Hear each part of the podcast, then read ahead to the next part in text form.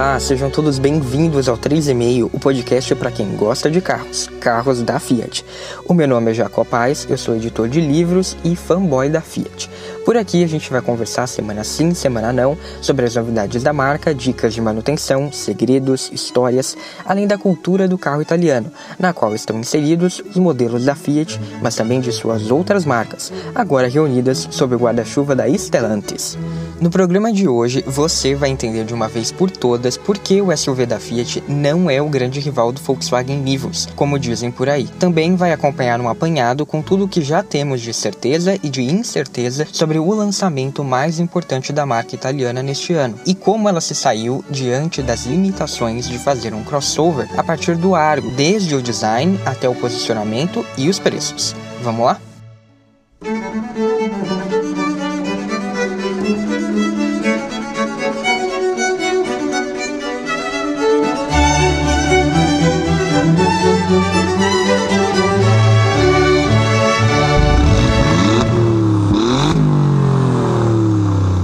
Nesta temporada, os episódios do 3,5 estarão simultaneamente no YouTube, então se você estiver ouvindo por lá, curte o vídeo, se inscreve no canal e ativa as notificações clicando no sininho. Para visitar o canal, acesse bit.ly barra YouTube 3, o número 3, meio. Se você estiver ouvindo nos tocadores, clique em seguir no Spotify e no Apple Podcasts ou em inscrever-se no Google Podcasts. Para conferir todas as opções, conteúdo extra e os links para as referências que eu vou citar aqui aqui neste episódio, acesse bit.ly barra 3,5 podcast.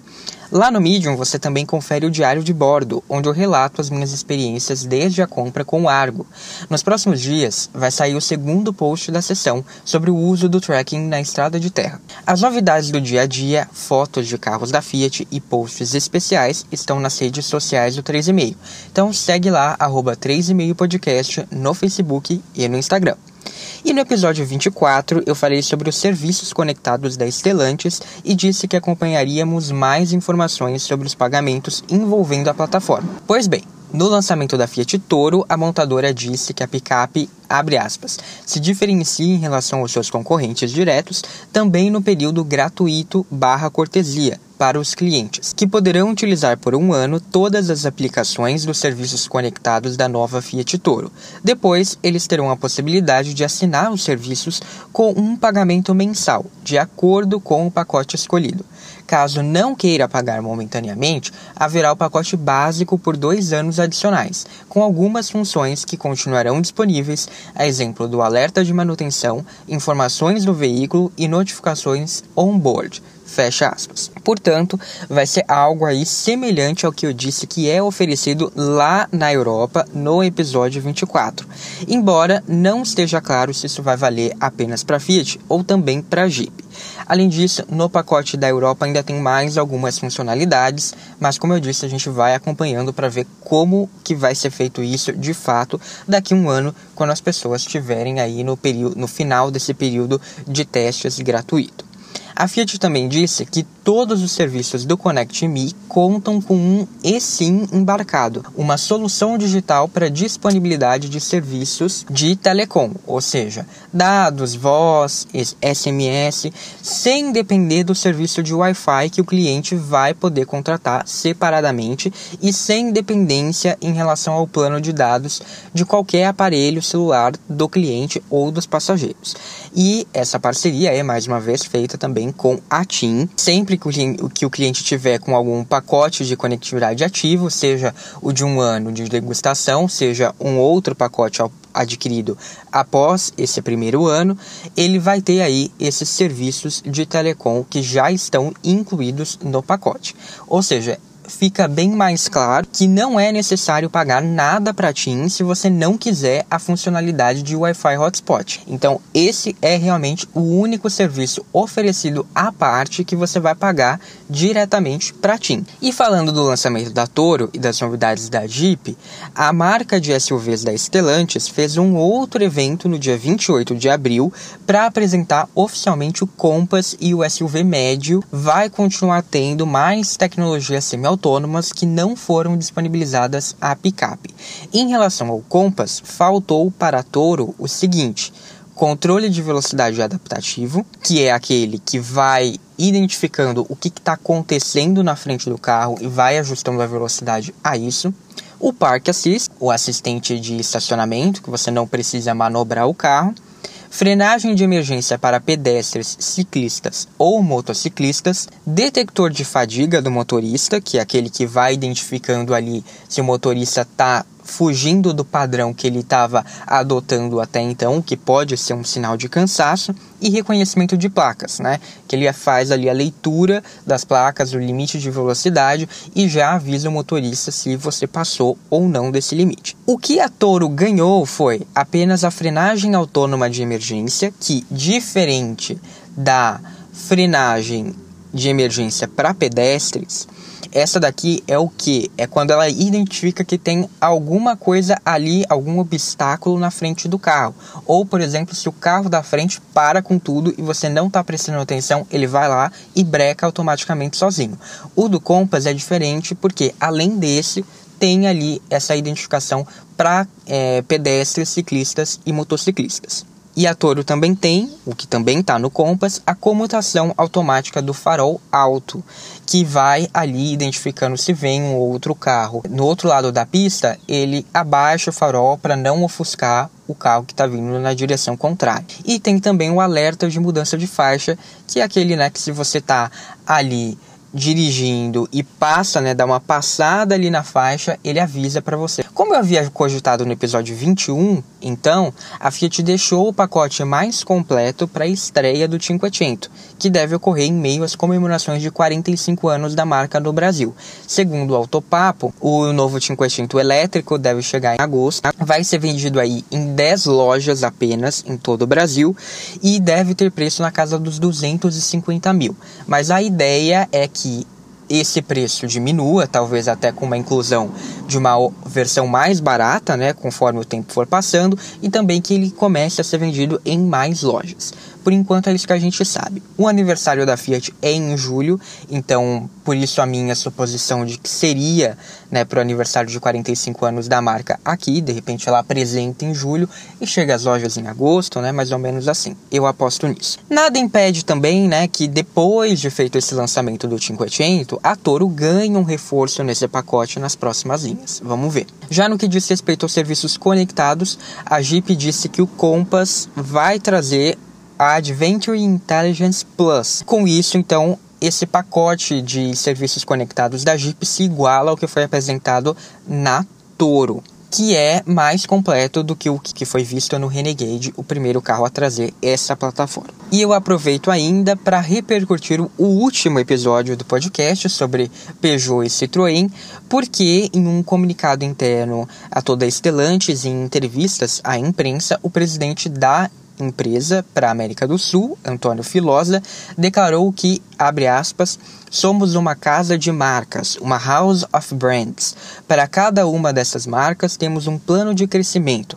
Estamos desdobrando na região as estratégias globais e regionais de marcas que prevêem uma gama de produtos cada vez mais próxima do cliente e que cada vez mais represente o DNA de cada marca e fazemos isso trabalhando intensamente com os concessionários e oferecendo produtos com as tecnologias que o cliente aprecia. Fecha aspas. O grupo também disse que vai se preparar para lançar no segundo semestre deste ano um SUV da Fiat, que é o 363, do qual a gente vai falar daqui a pouco, o DSUV, né, de sete lugares da Jeep, e que também vão ser lançados este ano modelos de propulsão elétrica da Fiat, Jeep, Peugeot e Citroën.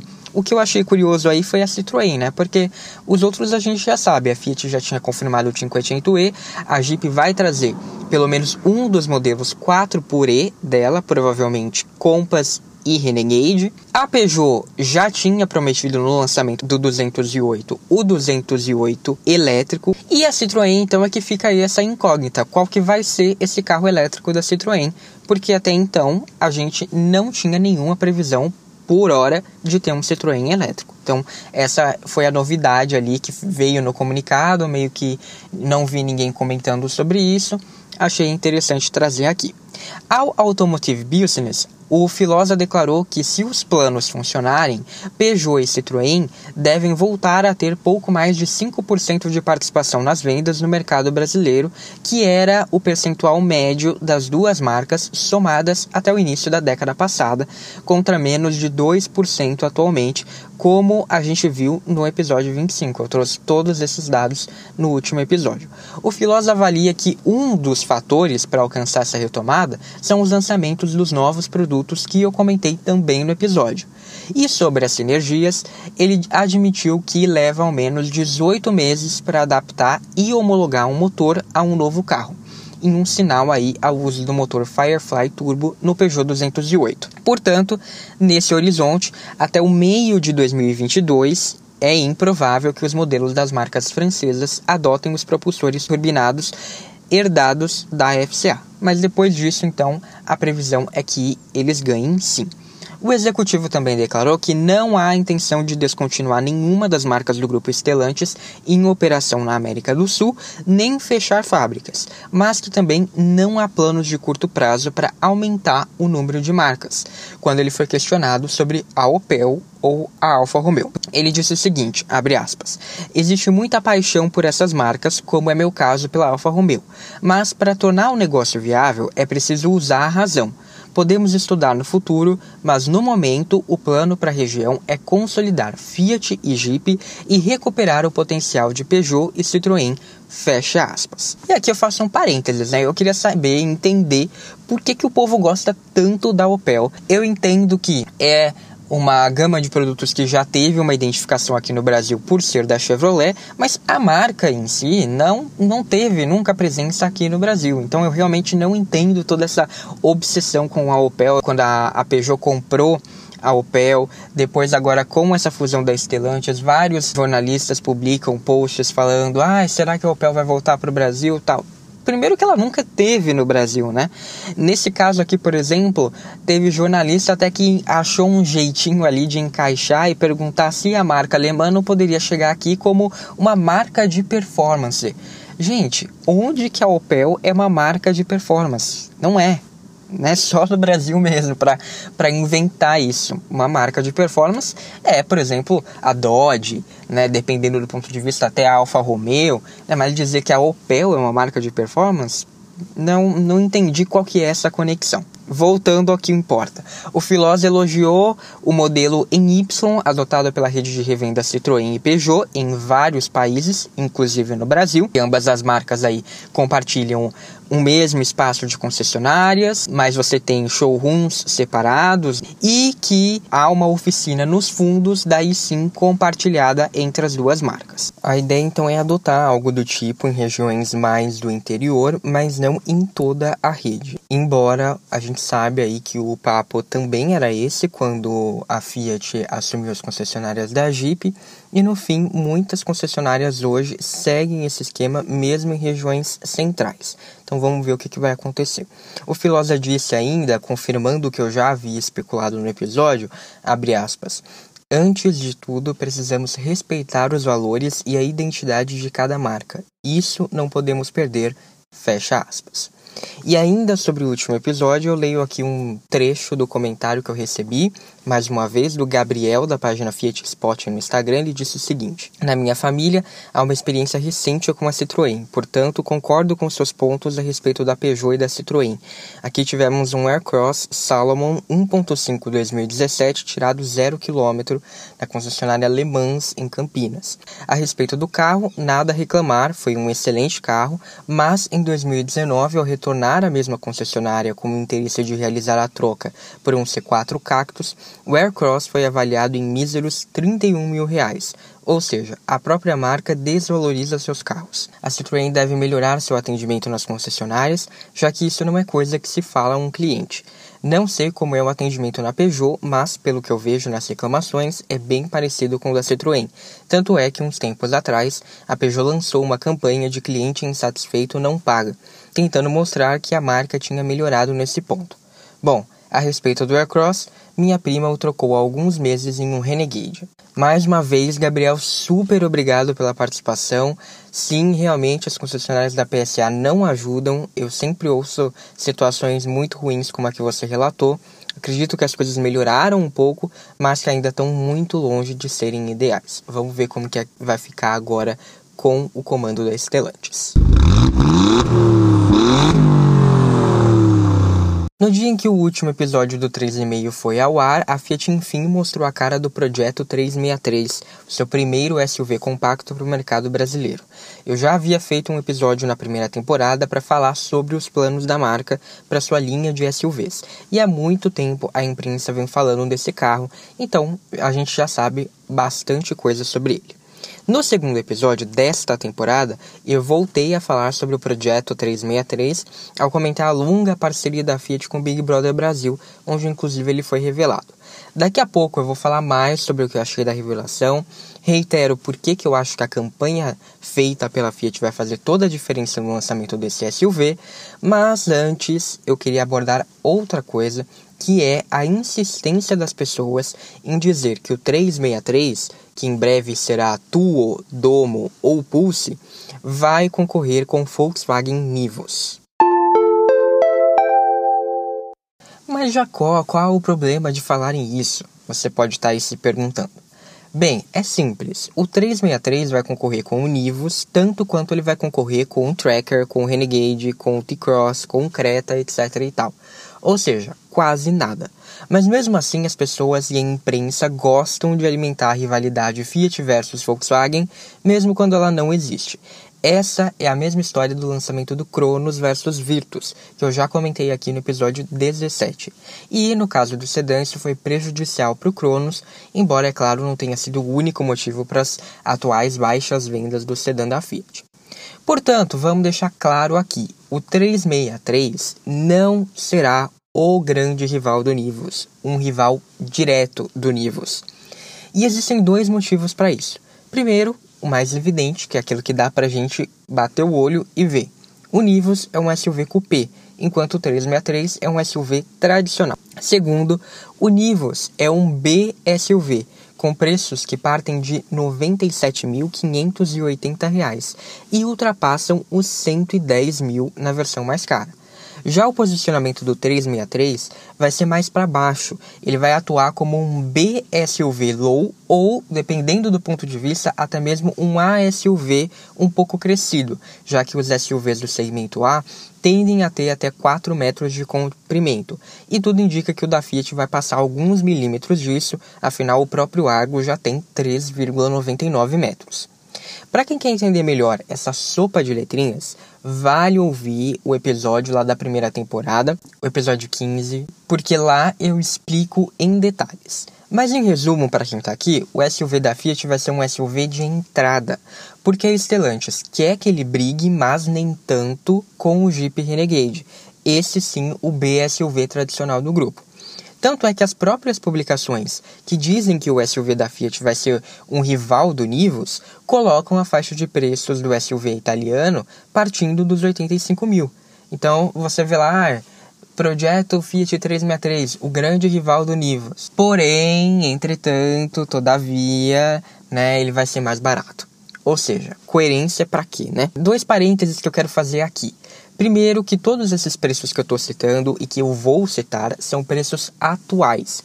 Como a gente vive aí uma crise decorrente da pandemia, eh, instabilidades tipicamente brasileiras, não tem como eu dizer aqui que daqui a alguns meses, quando o SUV da Fiat for lançado, o preço dele vai ser X. Então você deve considerar tudo que eu estou falando com base nos preços atuais. Por que, que eu estou falando isso? Eu comprei o Argo em dezembro do ano passado. E hoje, quando eu fui ver o preço do, do carro que eu comprei, já está um preço totalmente diferente, muito mais elevado. Então, é isso que eu estou dizendo, não tem como a gente ter um referencial para saber qual que vai ser o preço de toda a gama, de todo o segmento daqui a algum tempo.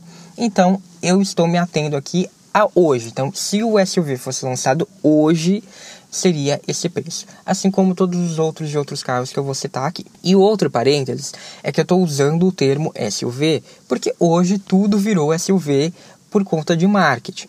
Mas na verdade nenhum desses carros é mesmo um SUV. A FCA chamava os modelos da Fiat inicialmente de CUVs, CUVs.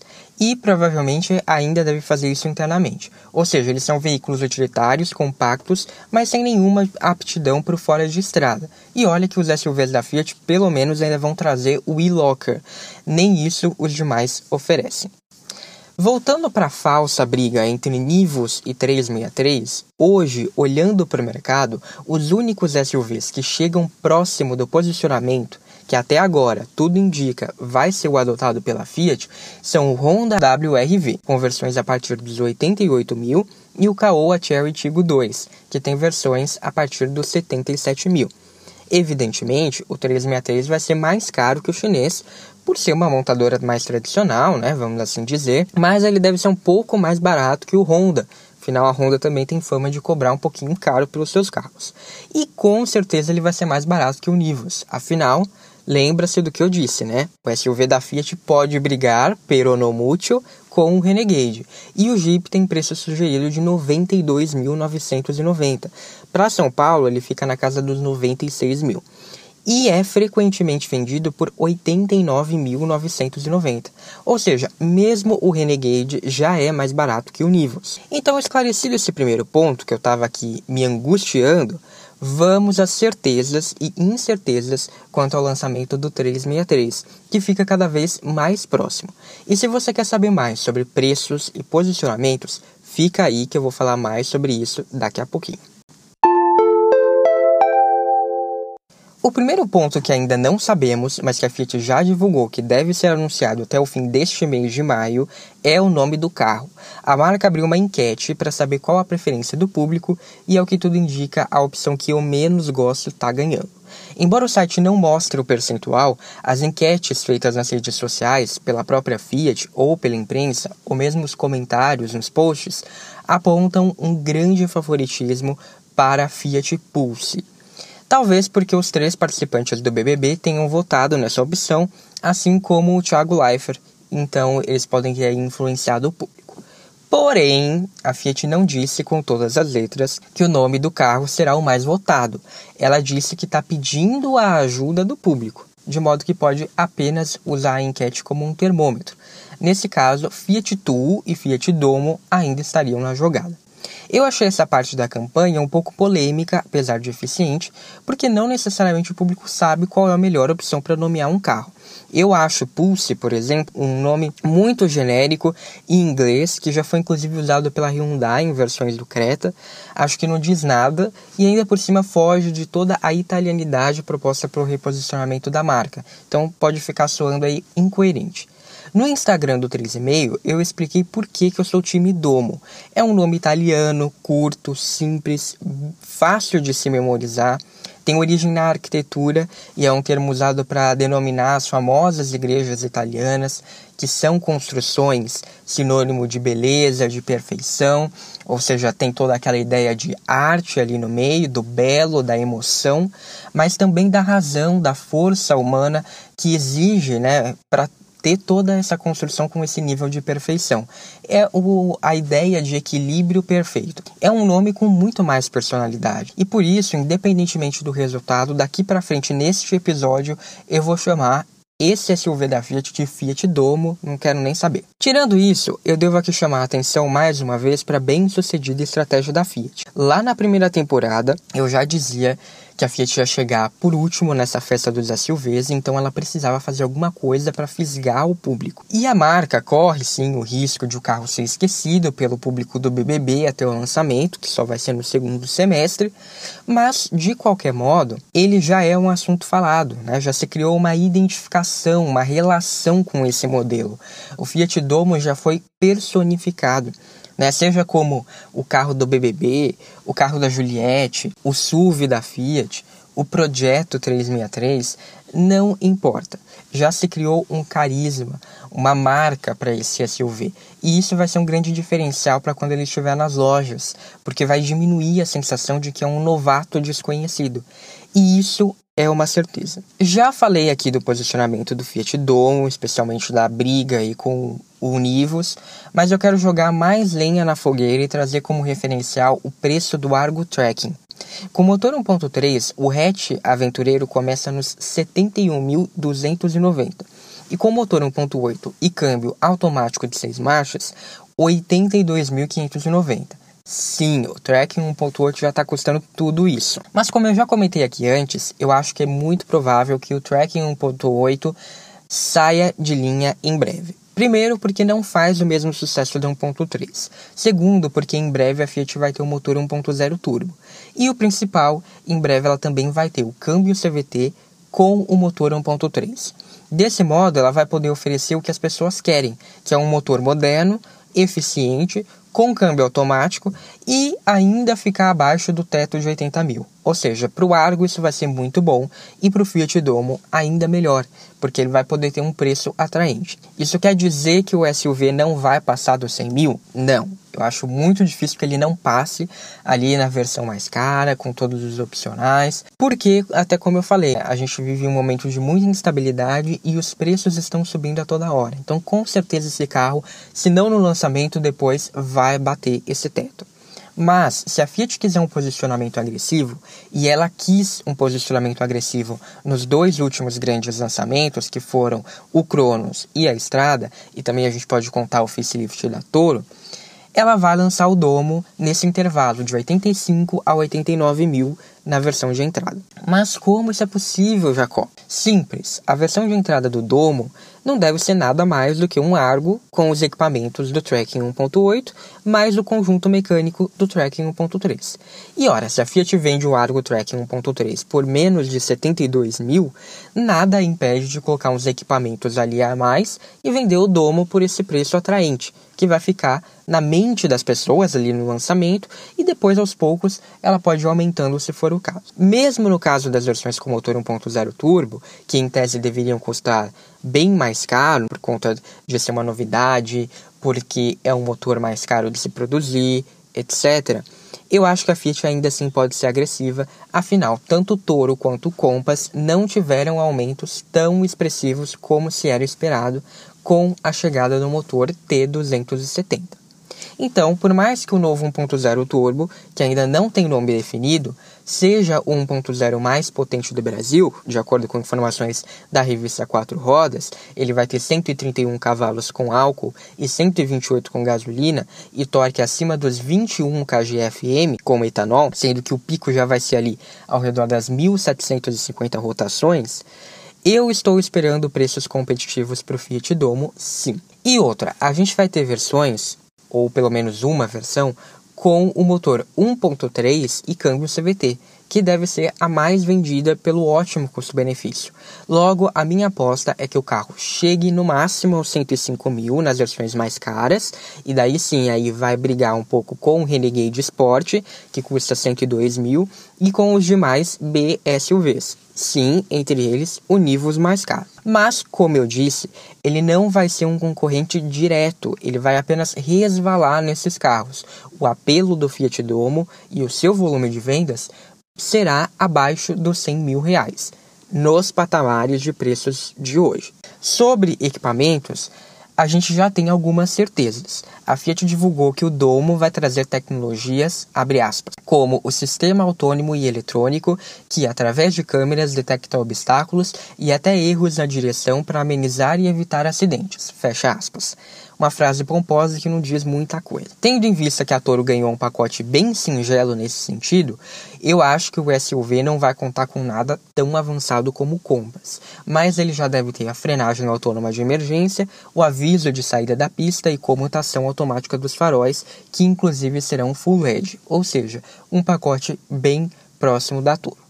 Além disso, pela foto que foi divulgada pela Fiat, também dá para ver o sensor de estacionamento dianteiro junto com a câmera utilizada pelos recursos semi-autônomos.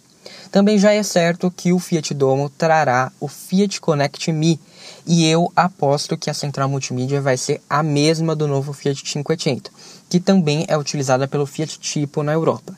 Lá na primeira temporada eu já tinha cantado essa bola, isso porque o Connect Me e o Jeep Adventure Intelligence estão sempre atrelados a centrais de 10,1 polegadas nos lançamentos feitos até agora. Há também a de 8,4 polegadas no Renegade e nas versões mais baratas da Toro, mas com menos funcionalidades. No entanto, Talvez o tipo também sirva de inspiração e nas versões mais baratas o domo utilize a mesma central do Argo, que é mais em conta e sem o Fiat Connect Me. Outra incerteza é quanto ao número de airbags. Eu gostaria que a gente tivesse seis, mas por derivar do Argo, eu acho isso muito difícil.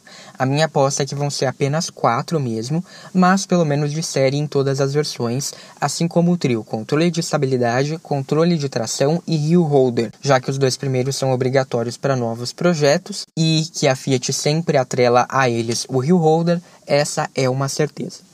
E foi também a estratégia utilizada pela marca na nova estrada, com cabine dupla, né, que traz todos esses itens de série. Então, não há motivos para supor que a montadora não faça o mesmo com o SUV. A essa altura do campeonato, também já é certeza que a gente vai ter mudanças no interior em relação ao Argo.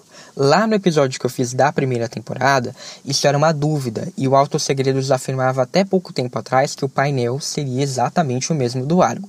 Mas não vai ser. O próprio site fez um flagra que contradiz essa afirmação e o painel parecia ter linhas similares às do painel do tipo.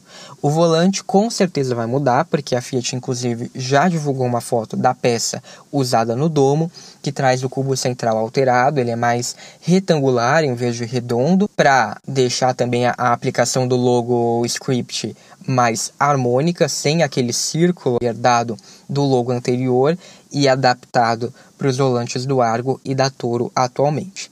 O Alto Segredo diz ainda que a estrutura do painel, ou seja, tudo por trás ali, vai ser a mesma do Argo. Ou seja, os elementos vão estar dispostos nos mesmos lugares, mas algumas diferenças vão ser feitas nas peças de modo a trazer esse ar de novidade. As saídas de ar centrais, por exemplo, devem ser horizontais, como no tipo, e não circulares, como no Argo e no Cronos. Além disso, a quatro rodas aposta que o domo vai ter um console central mais elevado do que o da dupla, e isso já vai fazer uma boa diferença no interior. Portanto, é incerto o que, que vai mudar, mas com certeza vai mudar. Por fim, para terminar de falar sobre o Fiat Domo, eu queria dizer um pouco do que, que eu achei do carro. Em primeiro lugar, eu gostei que a Fiat finalmente mostrou uma nova cor, que é um cinza meio gelo, que parece aí que vai ser a próxima tendência do mundo automotivo. Mas eu esperava um tom mais colorido e eu torço para que outra cor de lançamento também seja apresentada mais para frente. Acho que o azul que o Thiago Leifert e o Fiuk pediram no BBB seria uma ótima aposta, viu, Fiat? Sobre o design, ele me pareceu bastante interessante. Eu digo que pareceu porque as únicas pessoas que viram esse carro fora da Fiat foram os participantes do BBB, e é muito difícil avaliar esse ponto pelas fotos divulgadas pela montadora. A traseira, por exemplo, só foi mostrada num ângulo de cima, do alto, mesmo no programa. Não há um take sequer da traseira na altura dos olhos, é sempre de cima.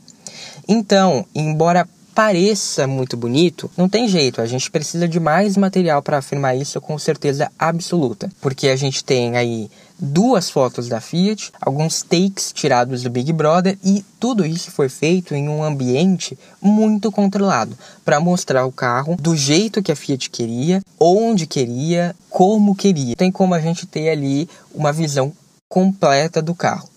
Eu vi muita gente mordendo a língua porque criticou a Fiat por se aproveitar tanto do Argo para esse SUV e que agora gostou do resultado, agora viu que a Fiat realmente foi muito bem, mas a verdade é que a marca italiana acumula anos de experiência em facelifts profundos, basta a gente ver a família Palio, e eu acho que ela entende como ninguém de transformar um carro em outro sem necessariamente fazer isso de verdade. Eu acho que sim, a Volkswagen foi muito feliz com o Nivus, não é um estilo que me apetece, mas ficou ali um carro harmônico, considerando que tem algumas peças do Polo. E a Honda, por outro lado, eu acho que ela foi extremamente infeliz com o WRV. Mas a Fiat superou sim as expectativas, porque o domo tem uma personalidade própria, mesmo compartilhando diversas peças com o Argo. O recorte da lanterna na parte da carroceria, por exemplo, tem o mesmo encaixe do hatch, sabe aquela peça é, da lanterna, né, a lanterna tanto do Argo quanto do Fiat Domo vão ser divididas. Tem a parte que vai na carroceria e a parte que vai na tampa do porta-malas. A parte que vai na carroceria tem exatamente o mesmo formato do hatch. E o que muda então é a parte que vai para o porta-malas e o desenho interno. E mesmo assim, isso não prejudicou o desenho do carro. Ainda na traseira, para mim parece que a Fiat pegou ali a tampa do porta-malas do Cronos, deu uma amassada, encaixou ali no como se fosse um porta-malas de um hatch mas mesmo assim é um resultado harmônico. Cria-se um family feeling, tem uma identidade com esses outros carros, compartilha peças, né, o que é bom para o orçamento, mas não parece exatamente o mesmo carro. Na lateral, a montadora trocou os retrovisores do Argo pelos da Toro, que foi uma estratégia que ela também já usou para despistar as pessoas no lançamento do Mob, que todo mundo esperava que fosse o mesmo retrovisor do Uno, já que ele compartilhava muitas peças, e no fim a marca optou por usar o do Palio. Essa troca, vamos assim dizer, de última hora, porque a gente não esperava, junto com o teto bicolor e as caixas de roda que são mais sobressalentes, um pouco mais triangulares, amenizam o uso das mesmíssimas portas do Argo. Na dianteira, o capô musculoso elevado, eu acho que lembra assim, dá para encontrar ali uma herança do Maserati Levante, que todo mundo disse que foi uma das inspirações da Fiat, bem como o formato da grade é muito parecido com o do Levante, e o para-choque robusto afasta aí a impressão geral de semelhanças indevidas com o Argo. Dito isso, eu acho que os designers da Fiat estão de parabéns, mesmo que ainda não dê para ver todo o carro, parece que eles conseguiram criar um SUV, um modelo com estilo próprio, agradável interessante sem comprometer o orçamento que eles tinham, que era aí essa proposta de usar muito do Argo. Design é sempre algo subjetivo, como eu disse, é difícil de jogar pelo material que a gente tem por enquanto, a gente tem que ver o carro ao vivo, a gente tem que ver outros ângulos, a gente tem que ver outras cores, mas a primeira impressão é positiva e não sou só eu que estou dizendo isso. Nas referências eu vou deixar duas matérias, uma da Quatro Rodas, que fez um compilado aí de sites de todo mundo, e outra da Quatro Rote, que é literalmente a equivalente da quatro rodas em italiano, para que vocês vejam o que, que as pessoas de outros países estão dizendo a respeito do Fiat Domo. Tem até gente da Europa se lamentando por não receber esse carro. Que, a meu ver, eu acho que teria tudo para ser vendido em outros países fora da América Latina se ele tivesse mais equipamentos de segurança e uma plataforma pronta para receber os motores elétricos. Ah, e se o posicionamento da Fiat fosse mais claro também por lá, como é por aqui, porque infelizmente a Fiat ainda parece muito perdida na Europa. A gente precisa aguardar cenas aí dos próximos capítulos para ver qual que vai ser o resgate da marca Fiat sobre o comando da Stellantis. Ela está esperando também justamente para ver como que vai ser definido isso nesse novo contexto. Então, vamos ver. Mas o que, que eu estou dizendo é, eu acho que o, o Domo ele é um produto competente. Nesse quesito, vale aqui dizer que eu acho que os carros da Fiat têm sim uma equivalência, mesmo em termos estruturais, né, que as pessoas falam, ah, não pode ser vendido na Europa porque a estrutura é um lixo em comparação, né, o brasileiro tal. Se você pegar o resultado do tipo e do Argo nos testes de, nos crash tests, né, Latin Cap e Euro Cap, eles têm uma nota bastante similar. Então eu não acho que a estrutura em si ainda mais com os reforços que esse, esse vai trazer, né, que a Fiat até chama de uma nova plataforma, etc e tal, né, que a gente sabe que isso também é um pouco de marketing, mas vai sim ter reforços estruturais. Então, eu acho que nesse quesito os carros estão sim parelhos. Hoje em dia a gente tem já bastante modelo com notas boas em crash tests produzidos no Brasil, então eu acho que quando a gente estava finalmente avançando, chegando no mesmo nível dos carros europeus, o que vai pegar agora é a questão da eletrificação. Mas dito isso, eu acho que o Domo é sim esse produto que vai ser competente que vai ser barato de se fazer. É, a Fiat merece pontos por isso, sim. Afinal, ela é uma empresa, empresas vivem de lucro e é a mesmíssima receita utilizada não só pelas marcas que eu citei aqui, mas também por outras que transformam hatches em SUVs. E vai ser um produto que tem ali um posicionamento estratégico, sem comprometer a experiência do consumidor, com concessões em relação àquilo que ele de fato vai usar, aquilo que ele de fato aprecia. Isso, aliado ao fato de a Fiat estar tá mandando muito bem na estratégia de lançamento, torna o Fiat Domo um lançamento promissor, que com certeza vai chegar para ser um dos protagonistas do segmento de SUVs no Brasil. Nada menos do que a gente esperava de uma marca com a força que a Fiat tem por aqui.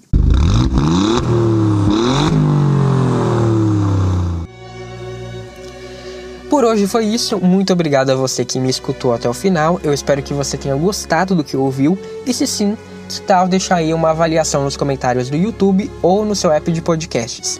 Isso ajuda bastante as pessoas a descobrirem o conteúdo do 3,5.